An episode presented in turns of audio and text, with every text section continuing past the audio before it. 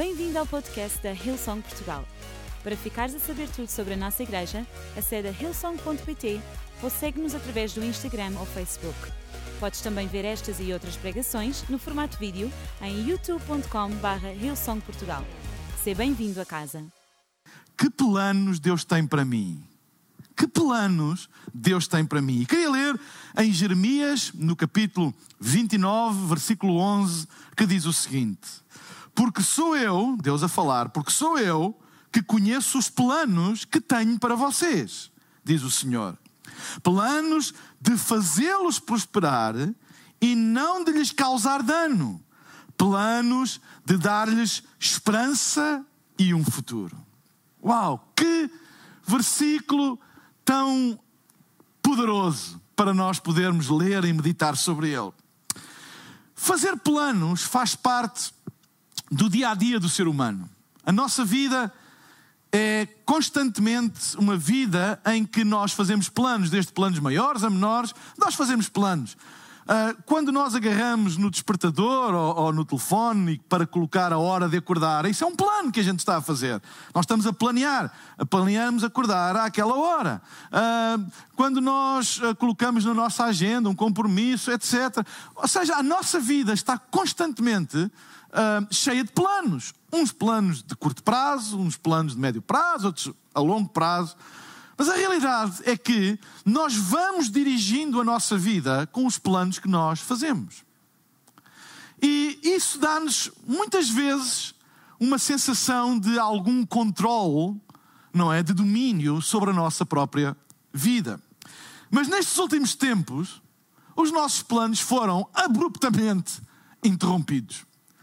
É? As nossas rotinas tiveram que se adaptar, tiveram que mudar, uh, planos que nós tínhamos, não é? Ficaram alguns deles em, em stand-by, uh, outros caíram simplesmente por terra, outros ficaram numa incerteza, porque uh, um acontecimento como esta pandemia que nós um, temos estado a, a, a, ver desde o início do ano, etc., simplesmente no mundo inteiro resolveu como que arruinar os planos não só de uma pessoa, de uma família, não só de um país, mas de todas as pessoas e famílias e países, quase tudo ao mesmo tempo.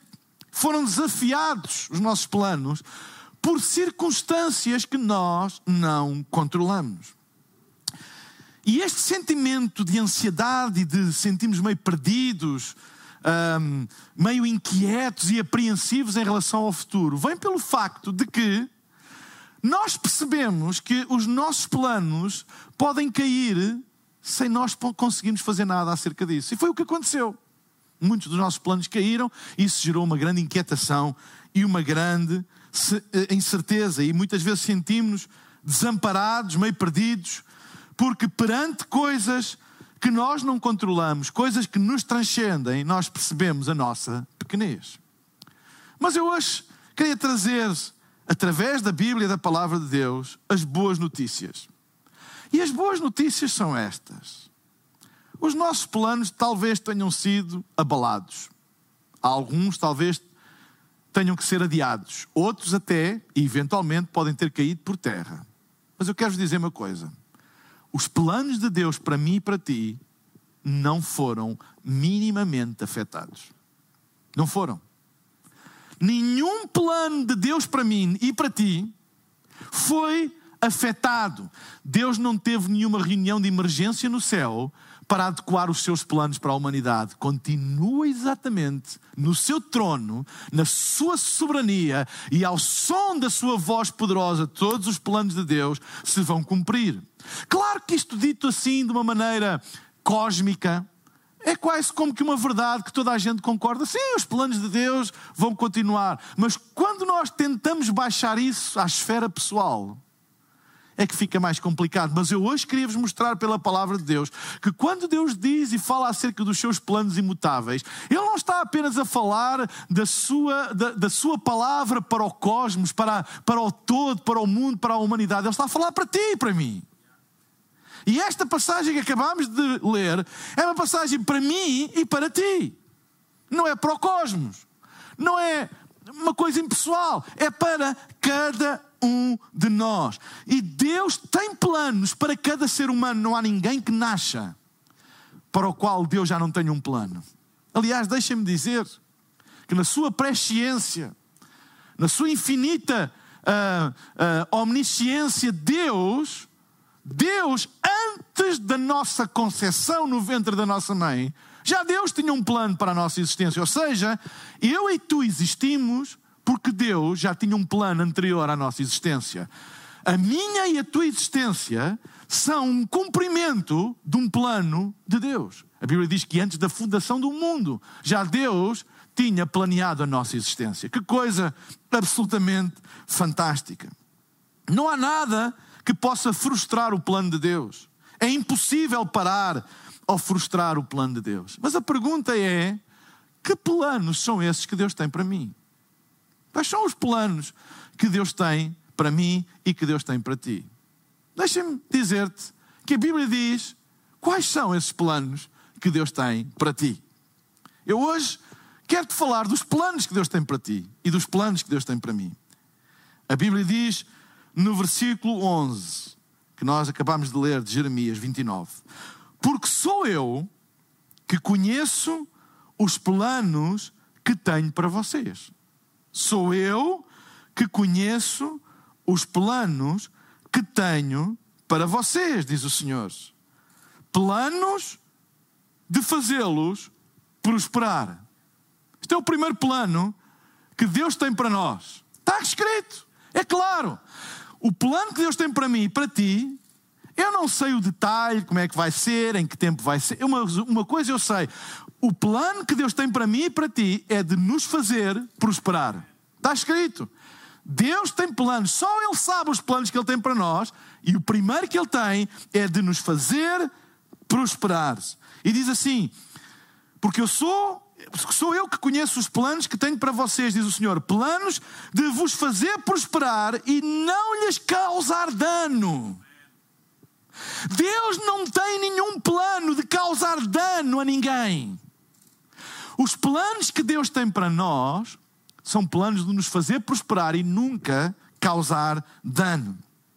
Ou seja, Deus não tem, nunca teve e nunca terá nenhum plano de causar dano a qualquer um de nós. Nenhum. Então, todo o pensamento que vem à nossa cabeça, pensamento de mal, de dano, do que é que vai acontecer.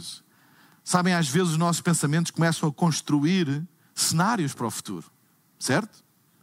E começamos a olhar para o futuro e muitas pessoas veem-se sem emprego, muitas pessoas veem-se sem meios para sustentar a sua família, muitas pessoas veem-se sozinhas, muitas pessoas veem-se doentes, muitas pessoas veem-se, uh, sei lá, uh, a, a, perder os projetos e os planos que tinham. E, e, e, constroem isso na cabeça delas. E, e isso torna-se uma, uma projeção mental na sua vida. E acaba por os guiar. Mas a Bíblia diz que em Deus não há nenhum tipo desses pensamentos. Deus não tem nenhum plano de nos causar dano, mas de nos fazer prosperar, de nos fazer avançar, mesmo em circunstâncias em que é pouco provável isso acontecer. Ou seja, os planos que Deus tem para nós não estão dependentes das probabilidades à volta de nós, das possibilidades à volta de nós. Os planos que Deus tem para nós, deixe-me usar esta expressão, este palavrão, são transcendentes. O que é que isto quer dizer? A fé é transcendente. A fé não é racional. Eu não estou a dizer que a razão é inimiga do ser humano. Não é inimiga do ser humano. A probabilidade, a estatística, as possibilidades. É aí que a razão se move. Qual é a possibilidade desta pessoa ter isto? Qual é a possibilidade disto acontecer? Então, estabelece uma percentagem de possibilidades e as pessoas tomam as suas decisões de acordo com essas possibilidades. Mas o mundo da fé não se move assim, porque é transcendente. E a transcendência divina move-se não em probabilidades ou possibilidades, mas na vontade soberana de Deus. A vontade de Deus não, não depende de possibilidades, não depende de circunstâncias. As circunstâncias até podem todas dizer 100% contra isso acontecer. A transcendência divina é o seguinte: a vontade soberana de Deus é maior do que qualquer possibilidade. E sobrepõe-se. Essa é a transcendência. E a fé é transcendente. Não se guia por probabilidades nem estatísticas. Sabem, a fé é disruptiva do racional. A fé entra na lógica e confunde as coisas.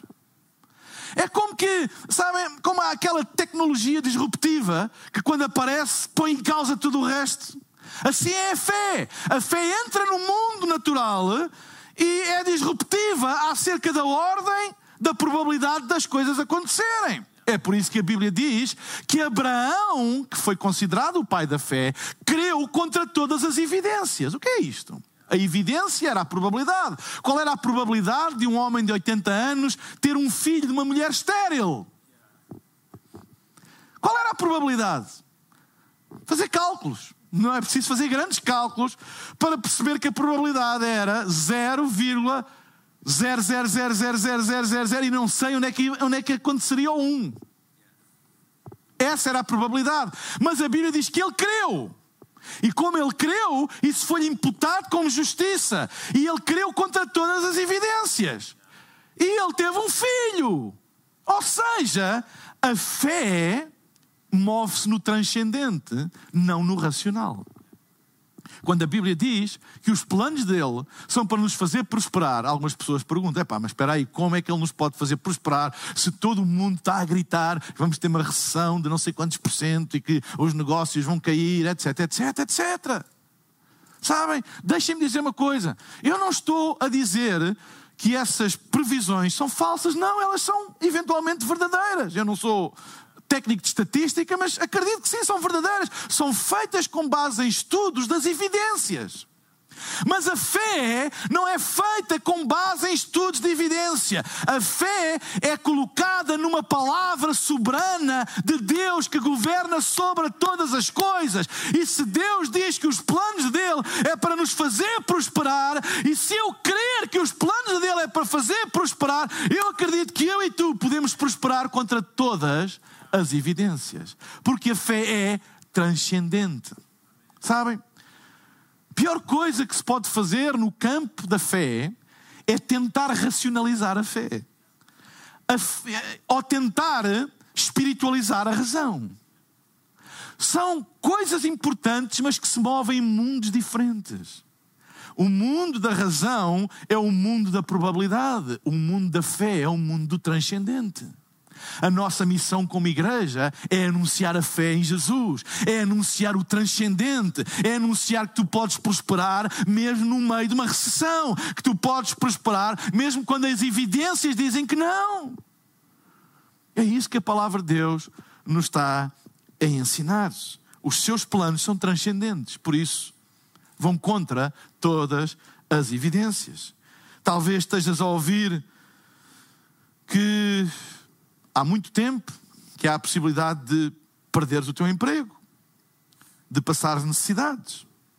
E muitas vezes é isso que a gente ouve, é isso que a gente ouve, é isso que a gente ouve, é isso que a gente ouve. E isso começa a fazer parte daquilo que é a nossa convicção.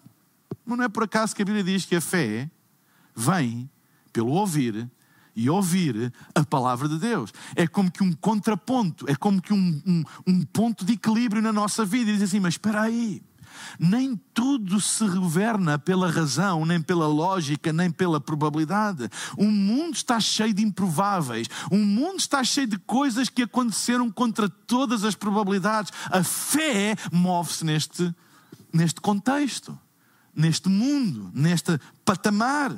Então, lembra-te do que a Bíblia diz acerca dos planos de Deus para ti. Eles são de te fazer prosperar e nunca te causar dano. A Bíblia diz no Salmo 35, versículo 27: Cantem e alegrem-se os que amam a minha justiça, e digam continuamente: O Senhor que ama a prosperidade do seu servo seja engrandecido. Crê na palavra de Deus, crê no transcendente, alimenta a tua fé, não ouças só as coisas más, ouve as boas notícias da palavra de Deus, que contra todas as evidências é possível crer e é possível receber aquilo que se crê. É por isso que Abraão foi considerado o pai da fé, porque ele creu contra todas as evidências e experimentou contra todas as evidências. Então, em primeiro lugar, quais são os planos de Deus para mim e para ti? São planos de nos fazer prosperar e não de nos causar dano. Em segundo lugar, continua o versículo 11, que os planos de Deus para nós são planos de nos fazer prosperar em primeiro lugar e de nos dar esperança. Diz no versículo 11: planos de dar-lhes esperança e um futuro. Sabem, a esperança está sob ataque. A esperança das pessoas está sob ataque. Mas os planos de Deus não mudam, não mudaram e não vão mudar e são inatacáveis. É possível atacar a esperança nas pessoas, mas é impossível atacar os planos de Deus. Ok? O que está sob ataque é a esperança das pessoas. Mas os planos de Deus não estão sob ataque, porque é impossível atacar os planos de Deus. Deus está no trono, Deus está no trono, no governo e no comando de todas as coisas. Deixa-me dizer-te uma coisa: todos, olha, olha para mim agora, todos os planos que Deus tem para ti dão-te esperança. Se alguma coisa não te dá esperança, não vem de Deus. Todos os planos que Deus tem para ti e para mim podem ser difíceis, podem ser duros, mas têm uma característica: dão esperança. É por isso que a igreja é a esperança da humanidade, porque é um plano de Deus para a humanidade.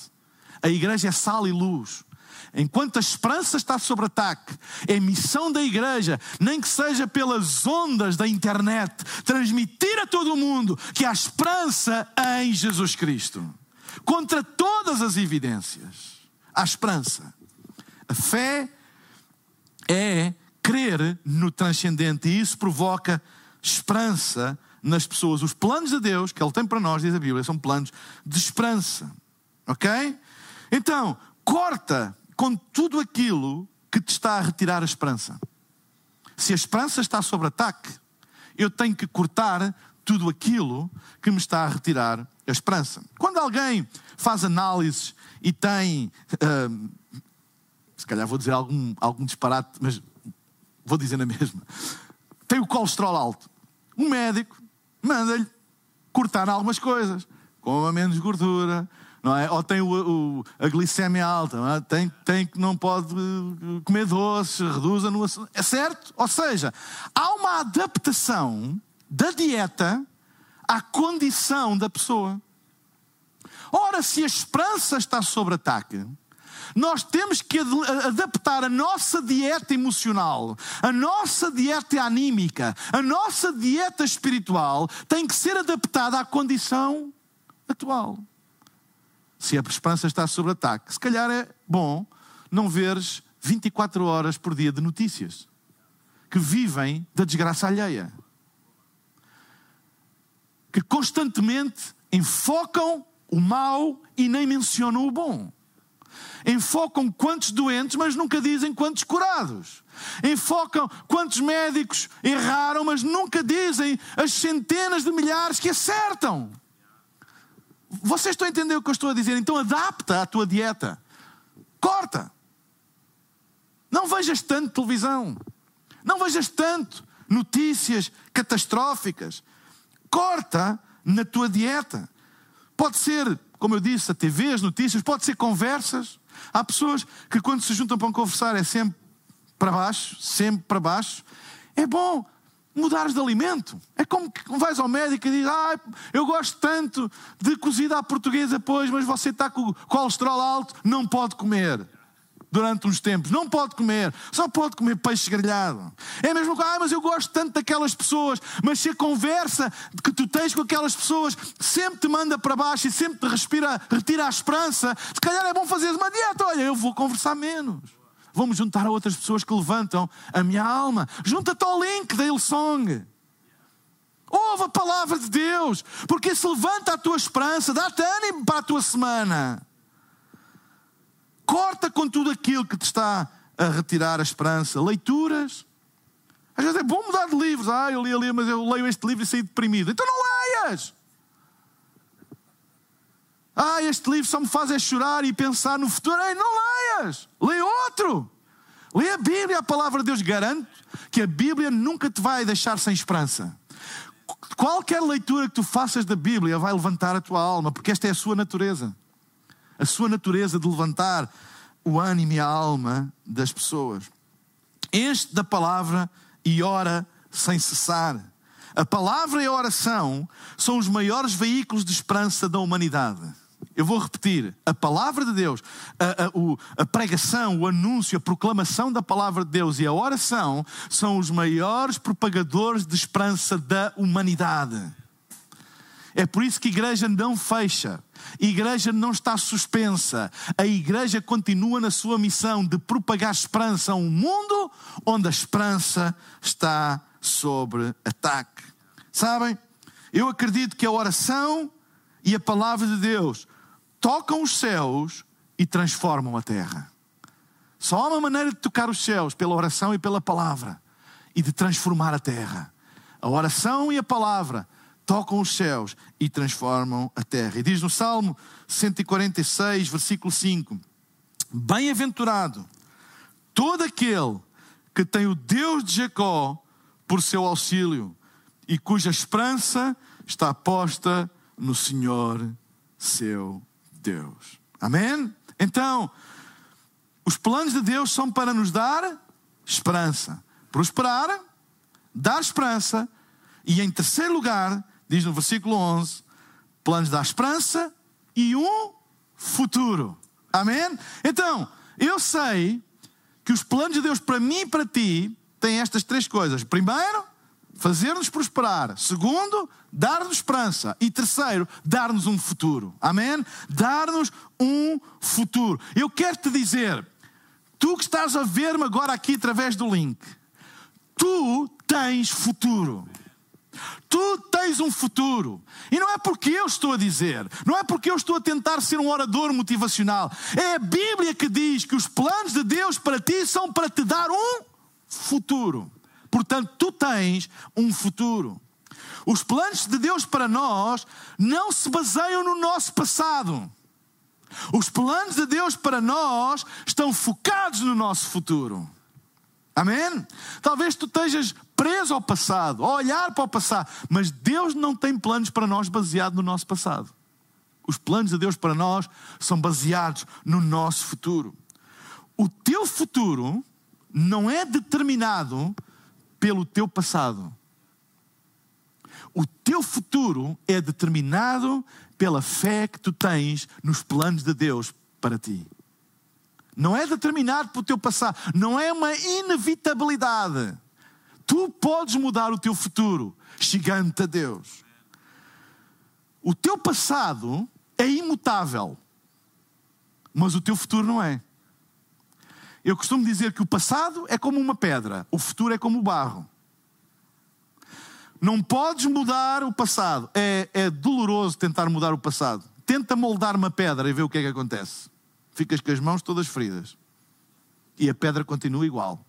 Há pessoas que constantemente estão a ir ao passado. O que acontece é que continuam feridas e o passado igual. Mas o futuro é barro é moldável. Não é por acaso que ele compara a criação do homem com o barro, porque é moldável, não é estanque. Não está baseada num formato estanque. Pode, o teu futuro não é estanque, não é uma inevitabilidade. O teu futuro pode ser moldado através da tua fé em Cristo Jesus. Não há nada que possas fazer para mudar o teu passado, mas hoje podes fazer alguma coisa para mudar o teu futuro. E a primeira coisa que tu podes fazer para mudar o teu futuro é entregar a tua vida a Jesus, porque isso vai mudar o teu futuro. Os planos de Deus são para te dar um futuro. Diz a Bíblia no Salmo 37, versículo 37. Considere o íntegro, observe o justo. Há futuro para o homem de paz. E hoje quero te dizer: há um futuro para ti. Há um futuro à tua espera em Deus. A tua vida ainda não acabou. Podes pensar que estás a passar o pior período e se calhar até estás o pior período da tua vida, mas ela ainda não acabou e Deus tem um futuro para ti. Amém? Então, quais são os planos que Deus tem para nós? Planos de nos fazer prosperar contra todas as evidências. Planos de nos dar esperança, porque a nossa fé é transcendente e vai contra todas as probabilidades e planos de nos dar um futuro. A tua vida ainda não acabou, ainda não é o fim. Se o teu coração ainda bate, se os teus pulmões ainda respiram, se o sangue ainda circula nas tuas veias, é porque há um futuro para a tua vida.